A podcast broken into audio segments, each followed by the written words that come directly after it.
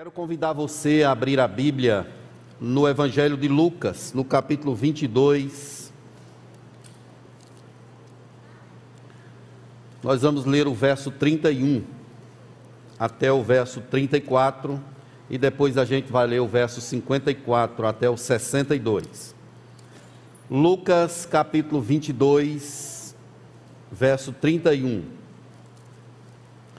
Fique atento à leitura da palavra do Senhor. Diz assim: Simão, Simão, eis que Satanás vos reclamou para vos peneirar como trigo. Eu, porém, roguei por ti, para que a tua fé não desfaleça. Tu, pois, quando te converteres, fortalece os teus irmãos. Ele, porém, respondeu: Senhor, estou pronto para ir contigo, tanto para a prisão como para a morte. Mas Jesus lhe disse: Afirmo-te, Pedro, que hoje três vezes negarás que me conhece antes que o galo cante. Verso 54. Então, prendendo-o, levaram e introduziram na casa do sumo sacerdote. Pedro seguia de longe. E quando acenderam fogo no meio do pátio e juntos se assentaram, Pedro tomou lugar entre eles. Entre mentes, uma criada, vendo-o assentado perto do fogo, fitando, disse: Esse também estava com ele. Mas Pedro negava, dizendo: Mulher, não o conheço. Pouco depois, vendo o outro, disse: Também tu és do, dos tais. Pedro, porém, protestava: Homem, não sou. E tendo passado cerca de uma hora, outro afirmava, dizendo: Também este verdadeiramente estava com ele porque também é galileu. Mas Pedro insistia: Homem, não compreendo o que dizes. E logo estando ele ainda a falar, cantou o galo.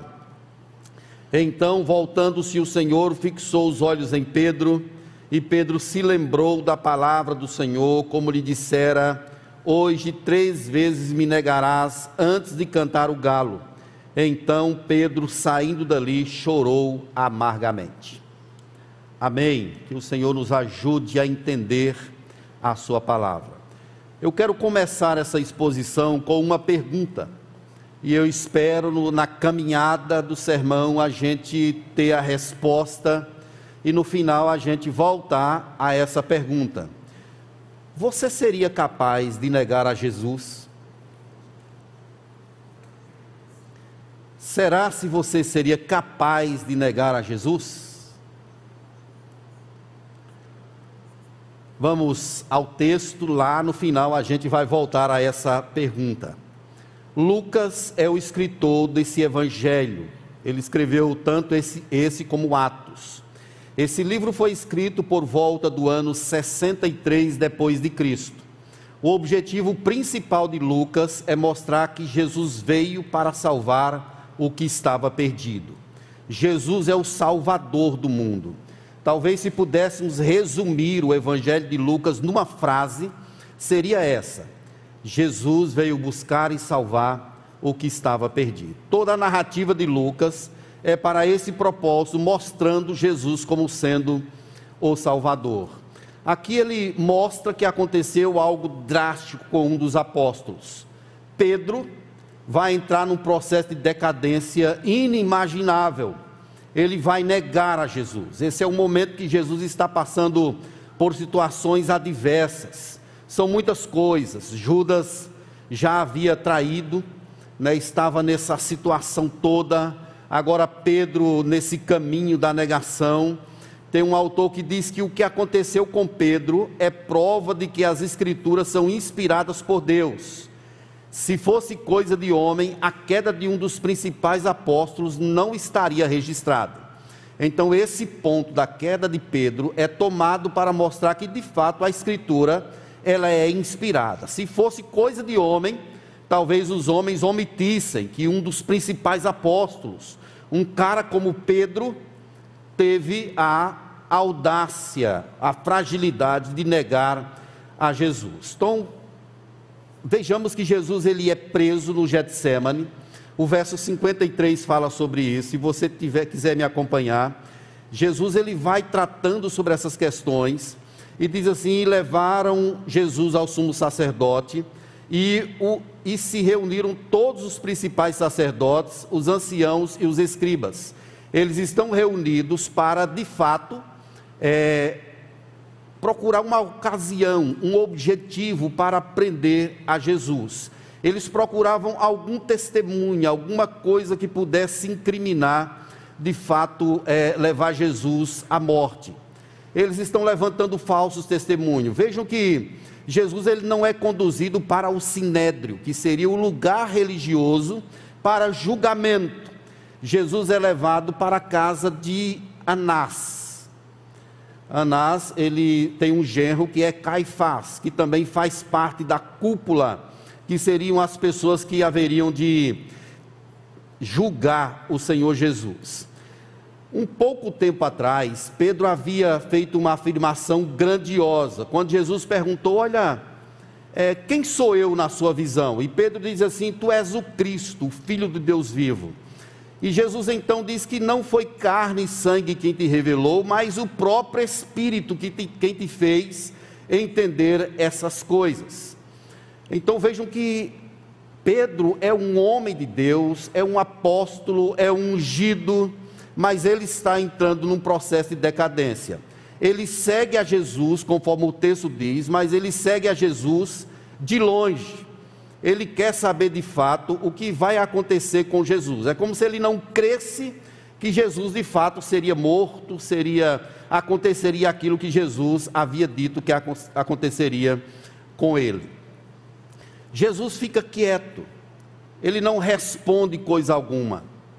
Ele apenas passa ali por aquele julgamento, as pessoas estão o tempo todo tentando incriminar, falsas testemunhas são levantadas, como eu já disse, e Jesus ele não abre a sua boca. Até que chega um momento que um dos líderes pergunta para Jesus, diz assim: "Olha, você é mesmo Cristo?" E nessa hora ele responde. Ele diz que eu sou. Eu sou e vereis o filho do homem assentado à direita do Todo-Poderoso e vindo com as nuvens dos céus. Nessa hora ele está dizendo que ele é ungido, que ele está cumprindo as profecias do Antigo Testamento, que ele vem para julgar. Então, nessa frase de Jesus, ele está revelando um monte de coisas. Ele está revelando o seu coração, dizendo sobre a sua missão quando a gente chega aqui, meus irmãos, no verso 31, Jesus ele vai fazer um aviso a Pedro. Ele vai fazer um aviso a Pedro sobre algo que iria acontecer. Mas vejam que esse apóstolo, ele está em decadência. Ele está perdido. E aqui que nós vamos meditar, falando aqui na palavra de Deus, sobre a insuficiência humana e a compaixão de Jesus. Vamos ver como Jesus se compadece desse homem, como Jesus intervém na sua situação. A princípio podemos perceber aqui que Pedro ele tem uma confiança autocentrada. Ele não confia literalmente em Jesus, ele confia nele próprio, nele próprio.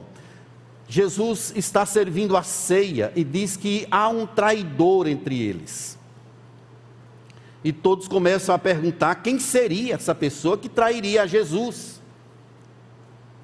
Pedro está ali no meio. Aí o capítulo 22, verso 21 diz isso, que Jesus diz assim: "A mão do traidor está está comigo à mesa". Os discípulos estão discutindo entre si para ver quem seria o maior entre eles. Qual era? Qual deles era o maior? E Jesus então aproveita esse momento para ensiná-los. Olha o que, que Jesus disse: O maior entre vós seja como o menor, e aquele que dirige seja como o que serve. E é nesse momento que Jesus faz um aviso a Pedro, no verso 31. Ele diz aí que Satanás reclamou para vos peneirar como trigo então, Satanás é como se ele tivesse pedido uma autorização a Deus para fazer um teste com Pedro. E Jesus então diz que rogou por ele. Verso 32. Eu, porém, roguei por ti para que a tua fé não desfaleça. Tu, tu, pois, quando te converteres, fortalece os teus irmãos. É como se Jesus dissesse: Você vai passar por isso, mas eu roguei por você para que a sua fé não desfaleça. Então, meus irmãos, nós temos aqui um apóstolo autocentrado que confia nele próprio. Jesus se utiliza de uma metáfora, peneirar como, como trigo significa sacudir com força. É uma metáfora para separar o grão da palha. E é exatamente isso que Satanás intenta fazer com Pedro, submetê-lo a uma provação. O texto de Marcos, capítulo 14, verso 29, diz que Pedro respondeu dizendo assim: Ainda que todos se escandalizem, eu jamais, diante do aviso de Jesus de que Satanás queria tentá-lo, Pedro ele responde dizendo que jamais. Olha o verso 33. Senhor, estou pronto para ir contigo tanto para a prisão como para a morte. Jesus está falando e ele está retrucando. Ele está retrucando ainda que todos se escandalizem, eu jamais, nessa hora aqui, ele está se colocando como se ele fosse maior do que os outros, como se ele tivesse mais fé, ele é presunçoso, ele contrapõe Jesus, é uma confiança em seu próprio braço, em sua própria mão. E Jesus volta a repetir a ele no verso 34, dizendo: Afirmo-te, Pedro que hoje três vezes me negarás, negarás que me conheces antes de cantar o galo. Jesus volta a afirmar pacientemente, mas se você ler o texto correlato a esse, em Marcos 14, 31, Pedro ele volta a falar, dizendo: Ainda que me seja necessário morrer contigo, de nenhum modo te negarei. Veja como ele está com essa confiança toda eu não vou fazer isso. Deus está dizendo, você vai fazer. E Ele está dizendo, eu não vou fazer. Então tá bom. Se eu estou dizendo que vai, você está dizendo que não vai, é claro que é um retrato de uma presunção, de uma autoconfiança, que não vai levar a lugar nenhum. O pastor Hernandes, comentando esse versículo, ele diz que a queda de Pedro foi progressiva ele desceu o primeiro degrau nessa queda quando fundamentou a sua fé em uma autoconfiança. Ele quis ser mais espiritual do que os outros. Ainda que todos te neguem, eu jamais, não vou fazer isso. Você vai me negar, Pedro. Olha, não vou. Esse apóstolo ele está vivendo realmente esse tempo de decadência. Ele se tornou uma interpretação clara do que está em 1 Coríntios capítulo 10, verso 12. Aquele, pois, que pensa estar em pé, vede que não caia. Ele deveria ter ouvido a fala do Senhor Jesus e, naquele momento, se prostrado diante de Jesus, humildemente, coração voltado para Jesus, pedindo graça, Deus tem misericórdia de mim. Mas ele não quis atender, ficar atento àquilo que Jesus estava lhe advertindo. E aqui, meus irmãos, a partir do verso 54, nós percebemos essa insuficiência humana sendo manifestada. Vejam que o verso começa dizendo que prenderam a Jesus e o levaram introduzido na casa do sumo sacerdote. Pedro seguia de longe. Pedro seguia de longe. E quando acenderam fogo no meio do pátio, verso 55, e juntos se assentaram, Pedro tomou lugar entre eles. Quem são essas pessoas que estão ali no pátio? Pedro e certamente aqueles guardas que prenderam a Jesus e outras pessoas mais. Esse ambiente, é certo que era um ambiente de algazarra, de menosprezo a respeito da pessoa do Salvador. Enquanto Jesus está dentro da casa de Anás, Pedro está aqui do lado de fora, com frio, à beira de um fogo. Está quieto, não quer ser identificado, e está vivendo uma situação difícil. William Hendricks, ele diz que Pedro seguia a Jesus de forma anônima por algumas razões. Primeiro, por curiosidade. Segundo, pelo peso das palavras ditas no verso 33. Ou então, por amor. Pedro diz que jamais negaria. Talvez ele tenha tido consciência disso e agora estava ali por perto para ver o que, que aconteceria. Mas a palavra de Jesus para todos os apóstolos é que eles deveriam se dispersar Jesus os encontraria posteriormente, depois da ressurreição. Eles não deveriam vir, mas Pedro está ali no meio daquelas pessoas. Um ambiente de reverência, de algazarra, de menosprezo com a pessoa do Salvador. Agora vejam que o verso 56, uma criada, uma secretária de casa ali, uma funcionária, vendo-o assentado perto do fogo, olhou para ele e disse: Esse estava com ele. O verso de número 57 mostra que Pedro negou: Mulher, não o conheço. Não o conheço. É a primeira negação que ele está fazendo aqui a respeito do Senhor Jesus. Nessa hora, nessa primeira negativa, Pedro sai de perto e vai para o alpendre quem relata isso é Marcos, no capítulo 14, verso 68. Diz que Pedro, talvez com medo ali, ele sai para o alpendre por causa daquela mulher que estava interpelando. E essa palavra negar aqui, ela tem dois sentidos. Essa primeira palavra é Pedro recusou a reconhecer a Jesus e segundo, ele recusou a ajudar uma pessoa necessitada além dele recusar a reconhecer a Jesus, ele nega amparo. Nega naquele momento uma pessoa que de fato está precisando dele.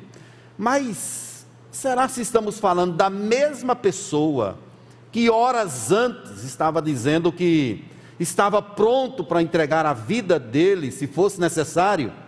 Olha, Jesus, eu vou para a cruz com o Senhor. Se quiser, pode me matar também não parece ser a mesma pessoa, parece ser uma pessoa distinta.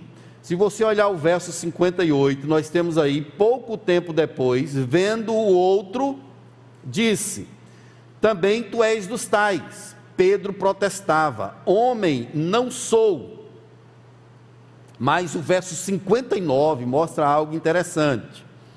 E tendo passado cerca de uma hora, Outro afirmava, dizendo: também este verdadeiramente estava com ele, porque também é galileu. Isso aqui é uma prova de que Pedro estava conversando com todos ali. O sotaque dele o denunciou. O sotaque dele o denunciou. Se uma pessoa de São Paulo chegar aqui no Pernambuco não é muito difícil a gente identificar que eles são de São Paulo. Se um carioca chegar aqui, também não é muito difícil.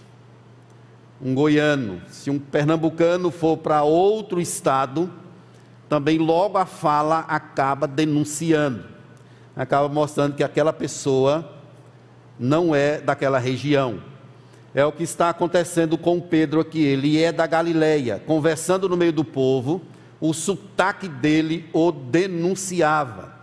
E Marcos 26, 73 registra isso, que esse homem falou a ele dizendo assim: Olha, teu modo de falar te denuncia. É interessante, meus irmãos, essa questão da fala, a forma como nós conversamos e como varia, até o nosso linguajar, algumas palavras que nós usamos aqui em nosso estado, em outros lugares é soa estranho. Soa estranho. Varia, o significado varia. Por exemplo, lá na Bahia, é, aqui vocês chamam galeto. Quero um galeto. Mas lá na Bahia chama de frango. Frango aqui é outra coisa. então, é a questão do regionalismo, que o significado, os conceitos, a fala acaba mudando. Às vezes dentro do próprio estado, quando você pega gente da capital e ouve uma pessoa do interior falando, às vezes dá uma diferença. Se você pegar um baiano do sul da Bahia, a língua dele é diferente. Do sertão da Bahia, já conversa diferente. Se você ouvir alguém de Salvador conversando, você logo percebe o sotaque arrastado, quase cantado. É a questão do regionalismo, é o que está acontecendo com Pedro aqui.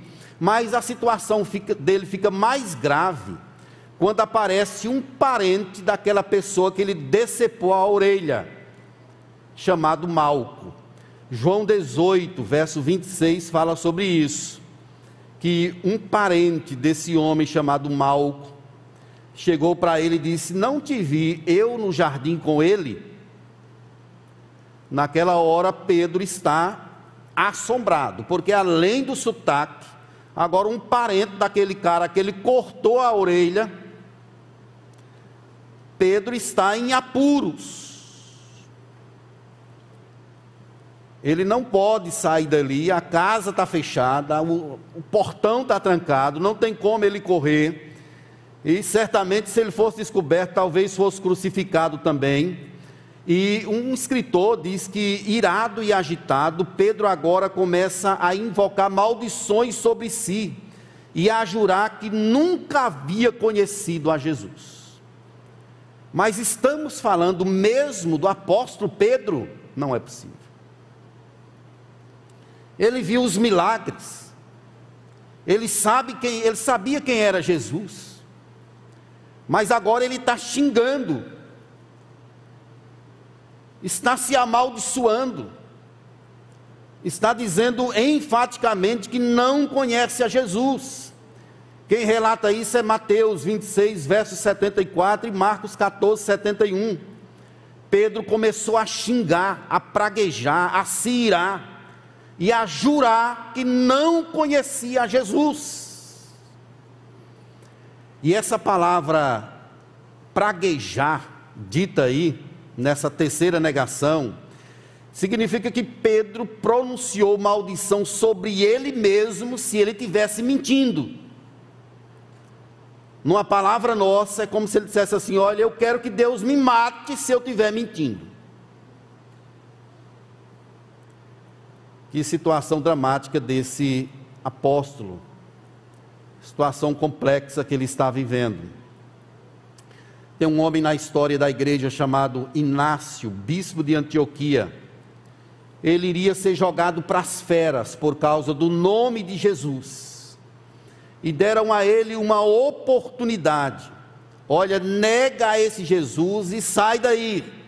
Ele iria ser jogado para as feras. E ele disse a seguinte frase: Sou trigo de Deus, e os dentes das feras hão de moer-me, contudo serei apresentado a Deus como um pão perfeito.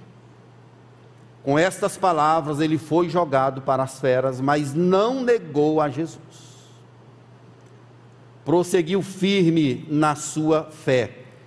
Pedro está dizendo: Homem, não compreendo o que dizes. E quando ele pronuncia essa palavra pela terceira vez, o galo canta. A palavra de Jesus está se cumprindo na vida de Pedro. E aqui, meus irmãos, nós vemos como Jesus se compadeceu dele, como Jesus interveio na sua miséria, no seu pecado os versos 61 e 62 falam sobre isso. Que Jesus volta daquele lugar de julgamento. Jesus já havia levado umas pancadas lá dentro. Quando ele afirmou que era o Cristo, que viria, naquela hora colocaram um pano na cabeça de Jesus, cuspiram, deram-lhe bofetadas, deram-lhe uns murros. A palavra literal do texto é murro então Jesus apanhou muito lá dentro. E agora ele está voltando da casa de Anás para a casa de Caifás, para um outro julgamento, para completar esse martírio que ele estava vivendo. Naquele momento, quando Jesus sai, o olhar dele se depara com o olhar de Pedro. É o que diz o verso 61. Voltando-se o Senhor, fixou os olhos em Pedro E Pedro se lembrou da palavra do Senhor, como lhe dissera: Hoje três vezes me negarás antes de cantar o galo. Aquele olhar de Jesus foi algo maravilhoso. Foi um olhar de perdão. Não foi aquele olhar que fala assim: Olha, eu não te falei que tu ia quebrar a cara. Não foi esse tipo de olhar. Foi aquele olhar que conhece que você errou, mas mesmo assim ele está dizendo com esse olhar que perdoa, que refaz, que reconstrói, que restitui. O verso 62 diz que então Pedro, saindo dali, chorou amargamente. Essa palavra chorou amargamente significa choro incontrolável. O que aconteceria com Pedro aqui é o mesmo que aconteceu com Judas Iscariotes. Judas chorou mas chorou de remorso. Pedro chorou de arrependimento, porque o olhar de Jesus se deparou com o dele. Esse é um choro que conduz ao desespero, à angústia. Davi chorou dessa situação quando ele pecou contra o Senhor. Ele gritava, gritando por Absalão: Absalão, meu filho, ele havia cometido pecado e clamava arrependido pela sua omissão. Ele pedia socorro de Deus. É o que está acontecendo com Pedro aqui nessa hora. Ele se lembrou da palavra de Jesus, se lembrou da bondade de Jesus, da compaixão, da graça de Jesus. Ele olhou para Jesus, certamente todo espancado, e ele sentiu o peso dessa questão mas sentiu também em seu coração aquele ar de liberdade, de perdão, de encontro. Ele se arrepende por aquilo que ele fez. Você negaria a Jesus?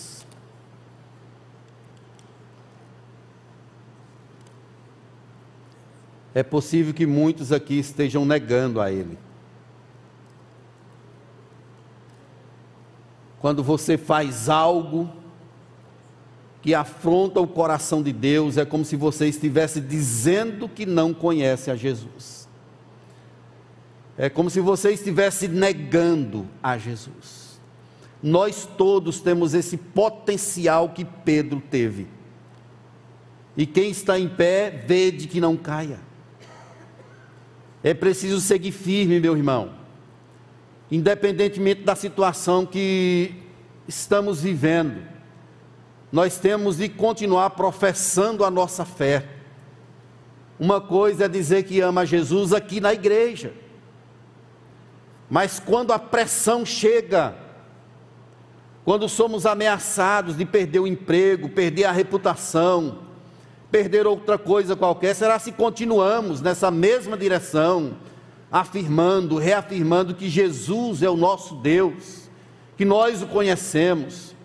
Será se estivéssemos na situação de Pedro, não faríamos a mesma coisa? Ninguém vai colocar uma arma na nossa cabeça e dizer assim: olha, negue a Jesus. Mas diariamente nós vamos passar por situações que exigem de nós que essa afirmativa de que nós amamos a Ele, queremos viver para Ele, que pertencemos a Ele o tempo todo somos colocados diante dessas situações que requerem de nós uma postura de servo, de filho, independentemente daquilo que acontecerá conosco. Podemos ser tomados por atos de covardia, como esse que nós vimos aqui, tanto de Judas quanto de Pedro. É pesado a gente entender esses homens como sendo esses pontos negativos da história, mas é exatamente isso que Deus usa para mostrar o quanto nós somos pequenos, o quanto somos frágeis, o quanto nós precisamos da graça desse Deus em nosso viver. Se nós podemos negar a Jesus, a resposta é sim. Você pode negá-lo se você não se cuidar, se você não viver apegado à palavra fiel se você não viver em oração, se você não buscar a comunhão do povo de Deus, você pode fazer, praticar situações em sua vida que mostram que você está negando a Ele, negando a sua fé. Nós estamos vivendo um tempo, meus irmãos, que exige de nós essa tomada de postura. Eu sou de Deus. Eu sou de Deus. Quero viver para a glória dele. Quero agradar ao Senhor de todo o meu coração.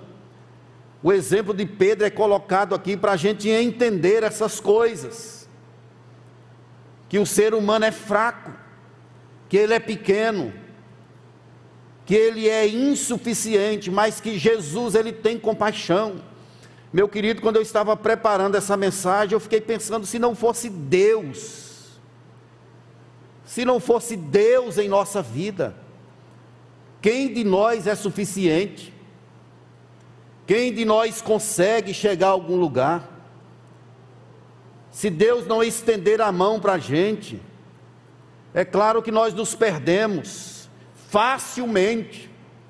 Somos capazes de cometer atrocidades inimagináveis. É porque Deus nos sustenta. Ele nos deu o seu espírito. E esse espírito ele vai trabalhando em nossa vida, trabalhando a nossa personalidade, o nosso comportamento o jeito como nós vivemos, Ele vai nos lapidando para a glória do Senhor Jesus Cristo. É por causa dele que vai criando contenções em nossas vidas. Nós não temos motivos para nos gloriar, meus amados. Nós só não estamos perdidos por causa da graça de Deus. É como diz o salmista: se não fosse o Senhor ao nosso lado, Israel que o diga, há muito já teríamos sido engolidos vivos. Satanás reclamou a Pedro para peneirá-lo. Você não imagina o quanto nós somos reclamados o tempo todo. O quanto nós somos reclamados, mas Jesus ele intercede por nós, ele roga por nós. Ele não deixa que nós percamos de vista a cruz. Não somos nós, meus irmãos, o evangelho não é sobre nós. É sobre Deus que está redimindo um povo para ele e nós, por graça, bondade e misericórdia, fazemos parte desse povo. Será se você não tem praticado alguma coisa na sua vida que tem de fato dito que você não conhece a Jesus? E aqui eu quero aplicar esse texto às nossas vidas, dizendo algumas coisas. Primeiro, que com Pedro, nessa decadência aqui de Pedro, nós aprendemos que sozinhos não conseguimos nos manter de pé. A gente não consegue ficar firme sozinhos. Nós precisamos de Deus. É por isso, meus irmãos, que Ele nos deu esse manual precioso que é a Bíblia. É por isso que Ele nos deu um povo para a gente estar junto, aprendendo uns com os outros. É por essa causa que Ele nos deu um meio de graça poderosíssimo chamado oração, através da qual nós podemos falar com Ele, podemos prostrar o nosso joelho e ter aquele momento de intimidade, pedindo a Ele socorro. Sozinhos, nós não conseguimos nos manter de pé. A gente cai, e não demora muito. A gente nega a Jesus na primeira oportunidade que tivermos, se a gente não estiver firme na palavra, em oração, vivendo em comunhão, a gente não consegue ficar em pé. Se você brincar com o pecado, logo, logo você cai nele. É o que aconteceu com Sansão. Ele ficou brincando com o pecado. Daqui a pouco ele cai. E nós conhecemos a história, o que aconteceu com ele. Você sozinho não consegue se manter de pé. Você não é forte. Você é fraco. Nós somos fracos. Mas com Deus nós somos fortes. Quando sou fraco, aí é que sou forte. A primeira atitude nossa deve ser reconhecer o quanto nós precisamos de Deus o quanto precisamos da graça, da intervenção desse Deus na nossa vida. Nós não conseguimos nos manter de pé, ninguém consegue se manter puro. É por isso, meus irmãos, que Deus nos chama para buscar a Ele o tempo todo.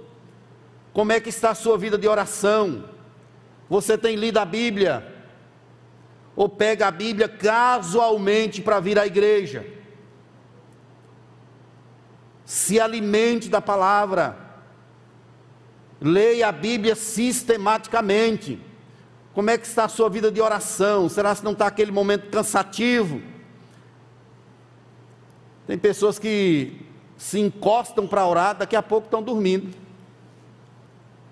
cansados, sem força. A gente precisa valorizar mais essas coisas que Deus nos deu, meus irmãos. São meios de graça que Deus nos deu para nos fortalecer. Clame, ore a Deus porque sozinho você não pode. A mesma coisa aconteceu com Pedro. Outra questão, meus irmãos, aqui que nós podemos aprender para aplicar ao nosso coração, e a, é que a queda de Pedro nos mostra quão graves pecados podemos cometer. O exemplo de Pedro é um exemplo para nós de que nós podemos cometer pecados gravíssimos perante o Senhor.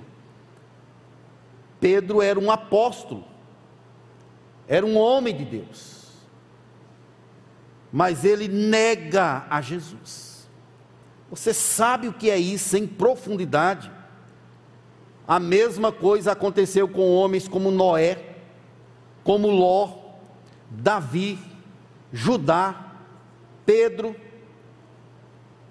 nós podemos ir longe no nosso pecado, cometendo atrocidades perante o nosso Deus. É preciso criar contenções. Quando eu estou aconselhando casais, uma das perguntas, perguntas que eu faço é o seguinte: Você acha que você seria capaz de trair seu cônjuge? Se a pessoa disser assim, jamais faria isso, eu já fico preocupado. Eu preocupo com isso. Quando a pessoa diz, eu jamais cairia nessa área. Eu jamais faria isso com meu cônjuge. É o primeiro passo para você cair. O que nós devemos fazer é saber que nós temos a propensão para o pecado e devemos criar contenções. Podemos cometer coisas profundas, comprometedoras se não mantivermos a fé pela graça no Senhor Jesus Cristo. O exemplo de Pedro é isso. Ele é um discípulo que foi chamado por Jesus, treinado por Jesus, e agora está aqui nesse estado de decadência para mostrar o quão frágil é o ser humano. Você pode pecar e pecar feio. Você pode fazer coisas obscuras. E chega um momento que nem você mesmo se conhece. Não, não é possível que eu fiz isso. É possível sim. É só você dar vazão à carne. É, você, é só você virar as costas para Deus. É só você abrir mão da Escritura. É só você deixar de estar em comunhão com o povo de Deus. Deixe de orar e o pecado vem para a sua vida de forma assustadora. Você e eu, nós somos capazes de ir longe, cometendo pecados graves, como fez Davi, como fez Ló. Nós conhecemos as histórias desses homens, como fez Judá, prevaricando contra o Senhor uma terceira aplicação, meus irmãos, é que como foi bom aquele olhar de Jesus para Pedro. Como foi maravilhoso Pedro, é, Jesus fixar os olhos em Pedro. É o olhar da compaixão, do perdão, do abraço, do acolhimento. É como se ele dissesse assim: Você fez isso comigo, mas eu amo você. Ele perdoou a Pedro naquele momento. Pense no tamanho da misericórdia de Jesus. A compaixão dele é grandiosa.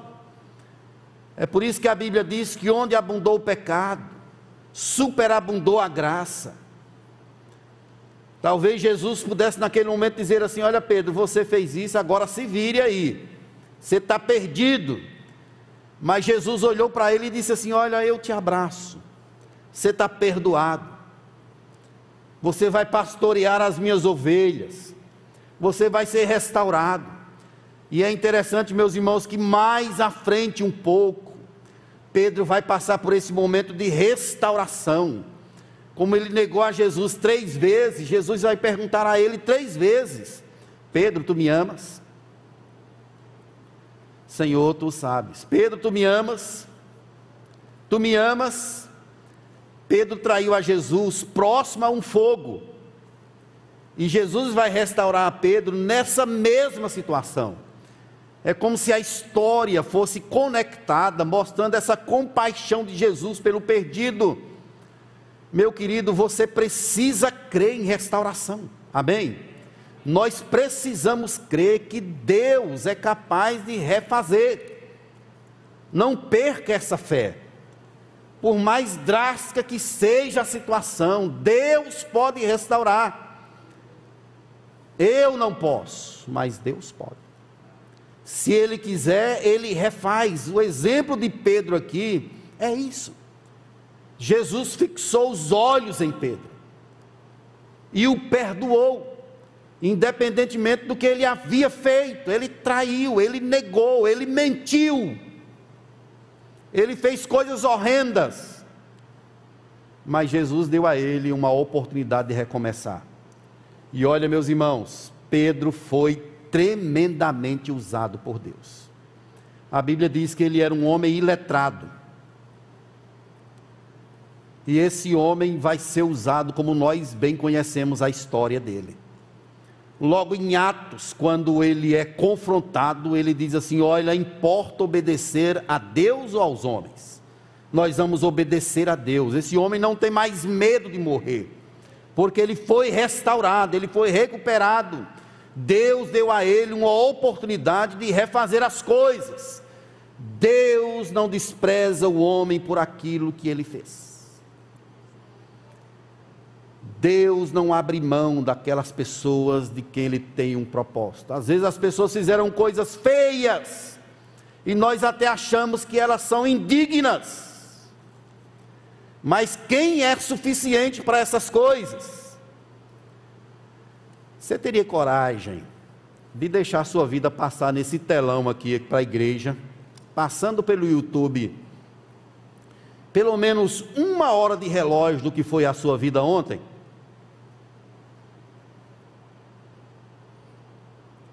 Eu acho que poucos aqui teriam essa coragem. Sabe por quê?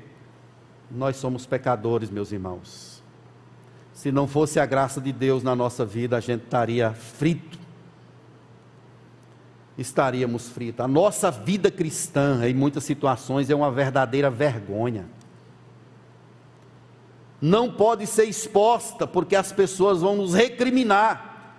Mas imagine aí saber que os olhos de Deus estão sobre nós o tempo todo, observando o nosso procedimento, a nossa vida. É por isso, meus irmãos, que a salvação é graça de Deus, é bondade do Senhor.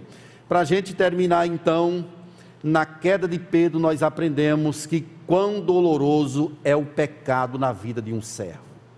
O pecado pode trazer desdobramentos avassaladores. O salário do pecado é a morte. Sempre que alguém peca, aquele pecado ele reclama por uma punição. Sabe por que, que a gente não é punido?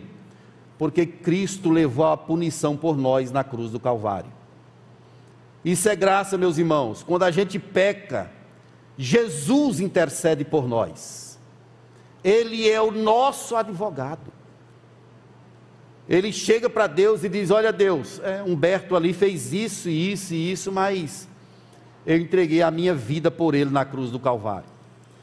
E o sangue de Cristo nos justifica de todo pecado. Isso é graça, meus irmãos. Agora, as consequências do pecado, acabam ficando. Pela graça de Deus, as coisas são consertadas, mas o pecado, ele pode trazer coisas dolorosas para a nossa vida. Um adultério, por exemplo, pode trazer inúmeras consequências para a vida de uma pessoa, para a vida de uma família. pode despovoar quarto, pode adoecer corações, pode influenciar vidas espiritualmente. Ainda bem que temos um Deus que conserta, que abençoa as nossas vidas, senão a gente estaria de fato em maus lençóis. O pecado sempre gera consequências dolorosas em nossas vidas. É por isso que devemos fugir dele. Acheguemos-nos a Deus. Viva uma vida santa, sem a qual ninguém verá o Senhor. Corra velozmente de uma vida pecaminosa, porque ele reclama por punições. Mas Deus está sempre presente em nosso viver, em nosso coração. Queridos, o homem é insuficiente, mas graças a Deus pela sua compaixão na nossa vida. É por isso que a gente está aqui, podemos cantar e ter a certeza de, de sermos aceitos, por causa dessa graça, bondade e misericórdia do Senhor na nossa vida. Vamos ficar de pé para a gente orar e então cantar um cântico ao nosso Deus. Responda para você mesmo, no seu próprio coração. Será se você não tem negado a Jesus? Como é que está a sua vida aí? Curve a sua cabeça, vamos falar com Ele. Senhor Deus, Pai da eternidade, Príncipe da paz. Tu és o Deus que vê todas as coisas. Por isso, ó Deus, te peço que sonda os nossos corações. Vê se há nele algum caminho mau e guia-nos por teu caminho eterno. Somos frágeis, pequenos, mas temos um Deus que é grande e forte. Obrigado, Deus, por não nos deixar sozinhos em momento algum. Obrigado pela tua palavra, pela comunhão. Obrigado pelos meios de graça que temos, através dos quais podemos nos alimentar sempre do Senhor e viver na direção da cruz. Em nome do Senhor Jesus, ó Deus, repreende toda artimanha de Satanás contra qualquer um de nós aqui. Enche-nos o teu espírito. Obrigado por consertar as besteiras que a gente faz, ó Deus. Obrigado por Jesus que teve compaixão de nós, que nos completa. Nele nós somos suficientes. É claro que somos frágeis humanamente falando, mas em Jesus nós somos suficientes. Isso é um ato de graça, de bondade, de misericórdia. Louvado seja o Senhor, Deus, visita corações aqui nessa tarde. Enche-nos da tua glória, da tua benevolência. Abençoe os nossos irmãos também que nos veem pela internet. Que eles sejam tomados e abençoados também por ti, em nome do Senhor Jesus. E agora, meus irmãos, que a paz do Senhor Jesus, o poder e a glória de Deus, o nosso Pai, que a unção do Espírito repouse sobre nós povo de Deus espalhado por toda a terra, agora e para todo sempre. Amém.